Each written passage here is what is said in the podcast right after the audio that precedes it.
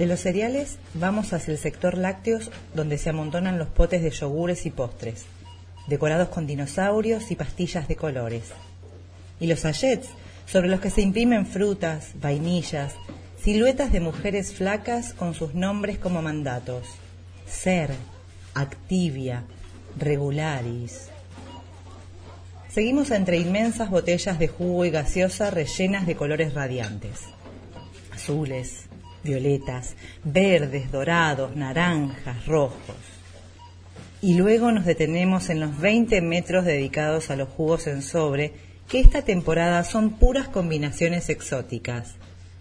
Maracuyá y banana, naranja dulce y durazno, fresa y melón. Miro los snacks, 3D, chitos, dorito. Construcciones rarísimas que habría que traducir a alguien que viaja en el tiempo de un pasado más bien reciente. Rodeamos la góndola de galletitas con sus paquetes lustrosos que resguardan una variedad casi infinita de sabores para comer a cualquier hora y algo empieza a suceder. Llegué al supermercado con un poco de hambre. Ella me había sugerido que así lo hiciera. Y aunque la idea era encontrar argumentos que me ayudaran a mejorar la alimentación de mi hijo, el encanto surte efecto. De repente se me antojan unas galletitas. ¿Melvas? ¿Frutigran? ¿Sonrisas? ¿Una de cada una? Pienso. Y la neurocientífica argentina, Jimena Ricati, como si me estuviera leyendo la mente, me dice, ¿acaso no se te antojan? Es inevitable. Estás escuchando Hartas. Yo soy Florencia da Silva. Y yo soy Inés Aretnine. Si vamos a hablar de los ultraprocesados. Acabamos de escuchar un pedacito de lo que es eh, el libro Mala Leche de la periodista Soledad Barruti, que está especializada en alimentación. Bueno, todo esto empezó eh, cuando empezamos a cambiar nuestros hábitos alimenticios, básicamente, pero lo, lo más llamativo fue lo que te pasó a vos. A mí nunca me pasó algo así. La verdad es que yo empecé como, como estas cuestiones de cambios alimenticios hace muchos años. Yo creo que más o menos por el 2010 aproximadamente, 2009. Y fue súper gradual. O sea, en un principio, bueno, dejo de comer carne roja, pero no como una cuestión vinculada al vegetarianismo o a eh, la cuestión ambiental, porque ni siquiera existía, sino como nada, como decir, che, no, me da fiaca cocinarlo o me cae medio pesado. Hasta que, bueno, terminé el año pasado, en el 2019, dejando de comer carne. Eh, en el medio también practiqué una dieta crudivegana como, como método desintoxicante y demás, porque soy una persona que tiene como característica quizá tener lo que se llaman patadas al hígado, que es, pésimo llamarlo así, pero bueno, se traduce de esta forma, así como otros pueden tener otro tipo de, conflictos este, digestivos. Eh, entonces, bueno, fui buscando como respuestas al respecto. Y mm, en función de todo este proceso que fui haciendo de mejorar mi alimentación y conectar más con lo que son los alimentos más de base, vegetales, legumbres, etcétera, eh, se, empiezan a generar modificaciones en el cuerpo. Y lo que yo recién llamaba patadas al hígado, en realidad se van traduciendo como respuesta a determinados alimentos que yo sigo consumiendo o seguía consumiendo hasta hace un tiempo y que el cuerpo ya medio que no lo estaba tolerando de la misma forma que antes.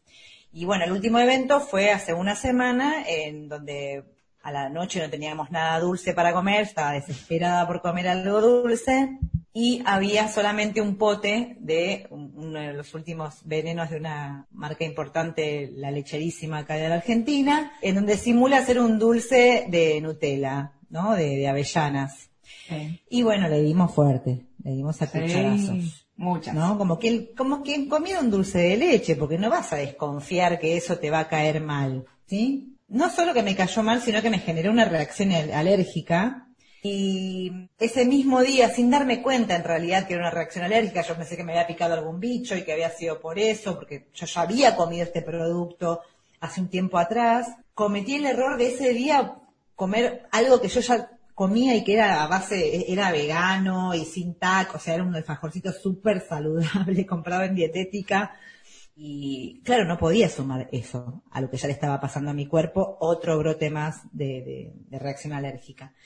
Entonces, bueno, ante esa situación digo, bueno, pucha, ¿qué está pasando? Lo consulto con mi médico cabecera y me dijo que, que, es una persona del bien, es un doctor del bien que está, digamos, en esta línea de alimentación a base de plantas y demás. Y me dice, mira, suele suceder esto. Cuando vos empezás a comer de manera saludable y, y eh, una, una, alimentación más básica, pero en el sentido de básica de conectada con la tierra, conectada con los productos que tienen menos procesos, justamente a lo que venimos hablando hoy, puede suceder que tengas este tipo de, de reacción alérgica, entre comillas. Me dicen, te lo voy a decir que sos alérgica a los ultraprocesados, pero básicamente un poco por ese lado va. Entonces le, empiezo a preguntar, bueno, ¿de qué se trata esto? Y él nos ha dado una respuesta que, que, vamos a poder escucharla de su propia voz un poquito más adelante, pero bueno, básicamente se trata de todo este mundo de los ultraprocesados y todo este mundo de los ultraprocesados los encontramos en los supermercados, básicamente, también lo podemos encontrar en un almacén, pero se trata de alimentos que son no alimentos, yo lo llamaría no alimentos Sí, lo que pasa con estos alimentos, claro, es que dicen ser algo eh, que, no, que normalmente uno lo conoce y sin embargo no, es una producción más que nada científica, industrial, que finge ser un alimento pero que no es, como el queso crema. En realidad si lo empezamos a leer bien y vemos todos los ingredientes que tiene, lejos está de, no sé, tener queso casi que decírtelo así, ¿no claro. Esa base de lácteos, no sé bien cómo lo dice, pero es así los invito y las invito a leer las etiquetas de esos alimentos que consumimos todos igual, ¿eh? Porque lo hacemos y, y, cuesta salir porque, porque son adictivos, ¿no? Y algo que me parece importante es definir, porque estamos hablando y capaz que alguien no sabe qué es un ultraprocesado. Un ultraprocesado es, según la Organización Panamericana de la Salud y la Organización Mundial de la Salud, son los productos formulados de manera industrial, elaborados a partir de sustancias derivadas de los alimentos o sintetizadas de otras fuentes orgánicas. En sus formas actuales son inventos de la ciencia y la tecnología. La mayoría de estos productos contienen pocos alimentos enteros o ningunos. Estos tienen una gran cantidad de grasa, de aceite, de almidón, de azúcar. ¿Qué pasa con esto? Es que terminan siendo calorías vacías porque terminas consumiendo, aparte de todo lo que te nombré antes, aditivos, ¿no? Como aglutinantes, cohesionantes, colorantes, edulcorantes, espesantes, espumantes, y así podemos seguir constantemente. Entonces, claro, estás comiendo algo que no te llena del todo porque siempre estás queriendo comer más, porque es una de las cosas que genera, y encima no te está nutriendo bajo ningún término. Totalmente. Y es muy interesante que en el libro de Soledad Barruti, en este fragmento que leímos recién, ella menciona a una neurocientífica. Y esto es algo que, mi médico también me mencionó. En esta industria de los ultra, ultraprocesados, es necesario, digo, las grandes empresas, los, grandes monopolios y demás, se ocupan de tener un grupo de especialistas en, en cuestiones químicas y neurocientíficos. ¿Por qué? Porque la intención de estos alimentos, lejos de nutrirnos, es generar adicción. Y vos fíjate recién decías esto de aditivo, ¿no? Aditivo y adictivo.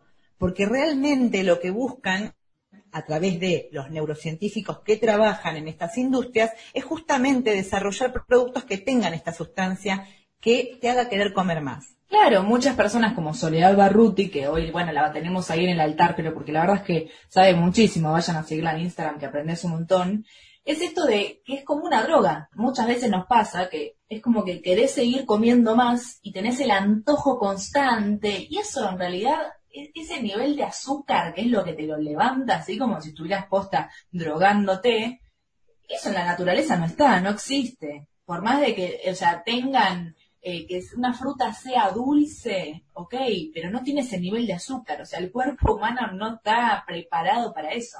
Y justamente este era un punto también que conversábamos con este especialista, que esto es algo que ya viene desde nuestra infancia, ¿no? Y, y quiero hablar de puntualmente también de cuestiones no sé si llamarlos generacionales o vinculados a la historia, pero digo, no, esto no sucedió siempre. Los alimentos ultraprocesados no, no están desde siempre acá con nosotros. Yo no me, no quiero equivocarme, pero si, si uso mi sentido común y un poco de, de visión histórica, yo me imagino que deben estar alrededor de entre 20, 30 años para acá, no más no más. Entonces, eh, todas estas generaciones que estamos mamando esta cuestión de que nos resulte común comernos una golosina, que nos resulte normal. Eh, yo me acuerdo de mi infancia estaban los naranjú, no sé si vos, vos llegaste a conocer, pero digo, también, que sea normal consumir, claro, claro, consumir eso como, como una, como un helado, como un reflejo, que, está, es normal. ¿Pero por qué? Porque hay todo, justamente toda una industria preparada para que así sea. Entonces, lo, lo, lo importante, digo, de, de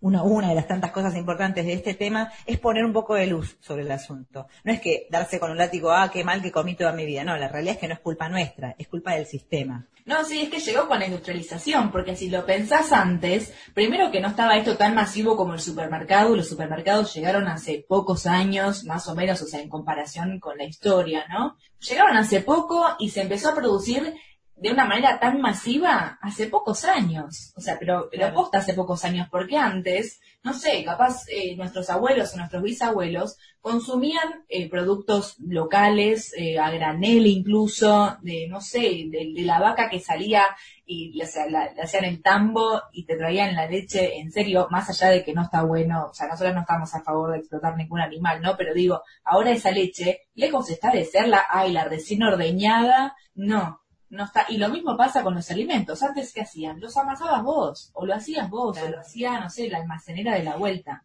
Bueno, eso también viene de la mano del cambio del estilo de vida, de que todos salimos a trabajar y bueno, las respuestas rápidas, como este tipo de alimentos, ¿no? Que te vienen a resolver la, sopita Nor, ¿no? Que te, haces en dos segundos en la taza. Bueno, anda a leer, anda a leer los ingredientes que tiene y decime si tu sopa de choclo que haces con tu choclo o a lo sumo con el choclo de lata, ponele, tiene alguno de esos eh, ingredientes que están en el sobrecito. Sí, cuando vos ya ves una lista tan larga de ingredientes, ya está. Sospecha. Ya está. Sospecha, ¿es un ultraprocesado o un procesado? Y otra cosa que a mí me resultó como, como consecuencia ¿no? de esta situación que tuve eh, fue pensar, digo, Qué loco, ¿no? Porque digo, todo este tiempo en el que yo comía esto de manera cotidiana, que mi cuerpo estaba acostumbrado a este tipo de alimentos, ¿eso está bien o está mal? O sea, ¿es normal que mi cuerpo esté acostumbrado a esto o, o más normal es que mi cuerpo reaccione? Y, y, todo ese tiempo que yo le estoy haciendo daño, porque la verdad es que yo lo tomo de esa forma, le hice daño a mi cuerpo todo ese tiempo, porque me imagino que lo que hoy se tradujo en una reacción alérgica en aquel momento eran cuestiones químicas dentro, como reaccionando, pero no, no, a tal nivel, como reaccionando más, más a una cuestión de acostumbramiento, ¿viste? O sea, no sos vos la que tiene la culpa ni nadie que lo esté consumiendo, sino el sistema en el que vivimos directamente. Y que no está bueno consumirlo, porque recién estaba pensando, pensé que hay niños, ahora los nenes, o sea, ni siquiera llegan a comer sólidos y ya se están clavando un yogurcito que andás a ver qué tiene. Sí, nosotros como adultos tenemos la posibilidad de, de poder, digamos, frenar un poco la pelota y decir, bueno, a ver, para, porque este es un concepto muy interesante que lo tomé de Nutriloca, que es una nutricionista que también pueden encontrarla en Instagram. Y ella siempre habla de esta cuestión de bajar la expectativa de sabor en los alimentos. Estamos programados para que si quiero algo dulce, me tiene que reventar el paladar de dulce y si quiero algo salado, tiene que reventarme de salado.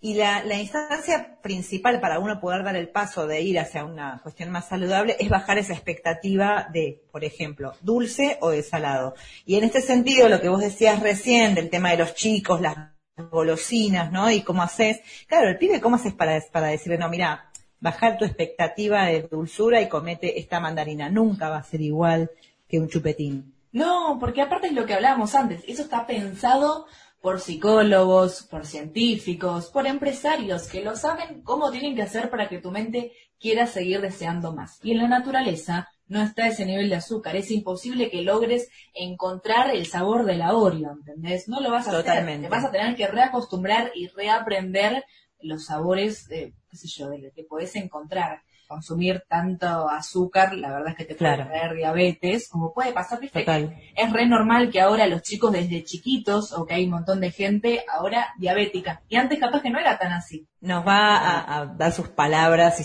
sus conocimientos generosamente eh, Ariel Kraselnik, que pueden encontrarlo en Instagram como arroba Kraselcardio. Él es un médico cardiólogo especializado también en alimentación a base de plantas, o sea, alimentación vegetariana o vegana, y muy metido en, la concientización de lo que es la alimentación saludable. Un típico ejemplo de alimento ultraprocesado lo podemos ver en los panes que uno puede encontrar en el supermercado. Si uno ve un pan lactal en el supermercado, va a ver que ese pan puede estar afuera del, del heladero, incluso abierto durante una semana, a veces más, sin echarse a perder, manteniendo su esponjosidad. Y eso surge a partir de muchos aditivos que se le incorporan a ese pan, que en la mayoría de los casos, lamentablemente, son aditivos que existen hace relativamente poco tiempo y están probadas su seguridad a corto plazo y que no son tóxicos en agudo y en las dosis que se, que se consumen habitualmente, pero se conoce poco de qué pasa cuando uno está expuesto a estas sustancias durante mucho tiempo en forma, es decir, en forma crónica a bajas dosis. Simplemente porque estas cosas no existen hace tanto tiempo. No tenemos experiencias de qué pasa, por ejemplo, con algunos edulcorantes o con muchos de los aditivos que a veces incluso están codificados en los productos como INS, que es, un código de los aditivos alimentarios. Y de hecho la regulación de, de estas cosas es variable en distintos países.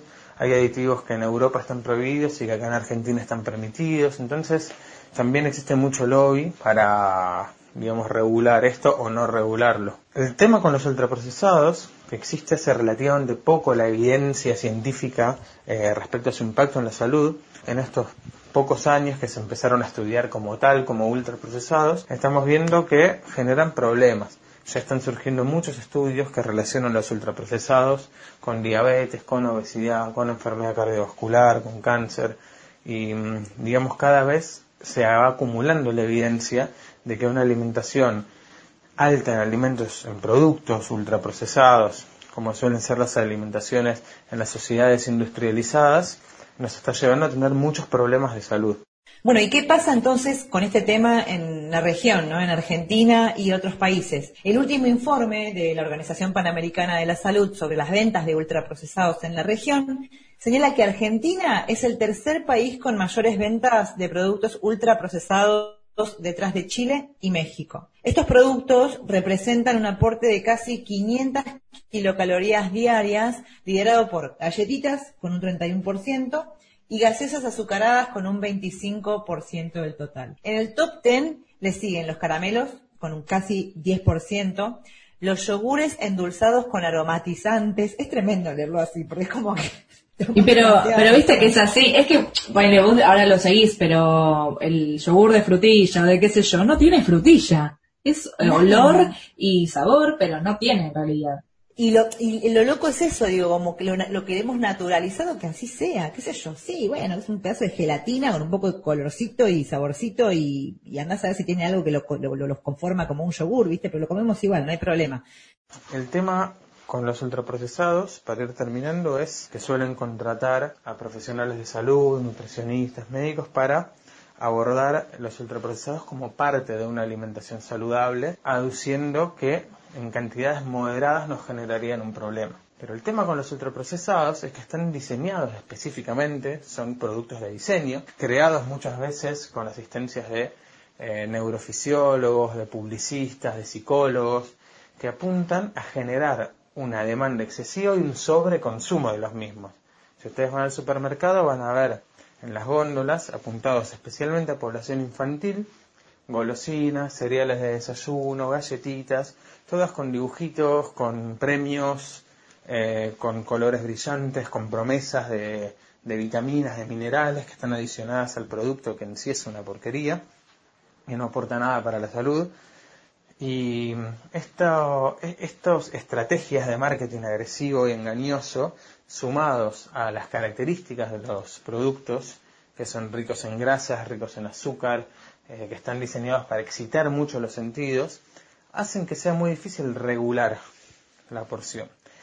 Y esto se ve que estadísticamente la mayoría de las calorías en las dietas industrializadas vienen de productos ultraprocesados. A esto le sumamos que estas empresas pagan fortunas a profesionales e incluso a sociedades científicas para que los promocionen, tenemos un combo explosivo, porque ya nos están diciendo desde las sociedades, por ejemplo, de nutrición, que tenemos que consumir turrones, galletitas, para tener una alimentación equilibrada, lo cual es una locura. Y por suerte, en muchos países esto se está regulando y se están prohibiendo palabras de Ariel Kraselnik, médico cardiólogo nutriólogo, posgraduado en nutrición vegana y vegetariana en la UBA. Es docente en posgrado de nutrición vegetariana en la Universidad Nacional de La Plata. Puedes encontrarlo a través de Instagram como arroba crasel con K y S punto cardiointegral, arroba crasel punto cardiointegral. Bueno, y lo que dice Ariel me lleva a hablar de la ley de etiquetados. Es una herramienta esencial y que muchos países ya lo tienen y que a Argentina les falta. ¿De qué se trata? De, no, bueno, el etiquetado es una etiqueta básicamente, como lo dice el nombre, que te advierte el alto nivel de azúcar, el alto nivel de calorías, eh, no sé, por ejemplo, dice, no es apto para niños, no sé, por ejemplo. Yo no lo puedo creer lo que me estás contando. Sí, o sea, eh, eh, no, no, es, es, impensado, ¿entendés lo que te digo? O sea, es como, no sé, pero cuando lo, decís es como pensar en, eh, ahora por ejemplo, que los paquetes de cigarrillos tengan en la parte de atrás un, feto muerto, un pulmón calcinado y demás, te parece normal porque bueno, está bien, es lógico, si esto te mata te tenés que tener una advertencia. Pero bueno, es lo mismo. En el paquete de los cereales le pongan eso, es una cosa que, viste, como decís, no, es lo mismo. años.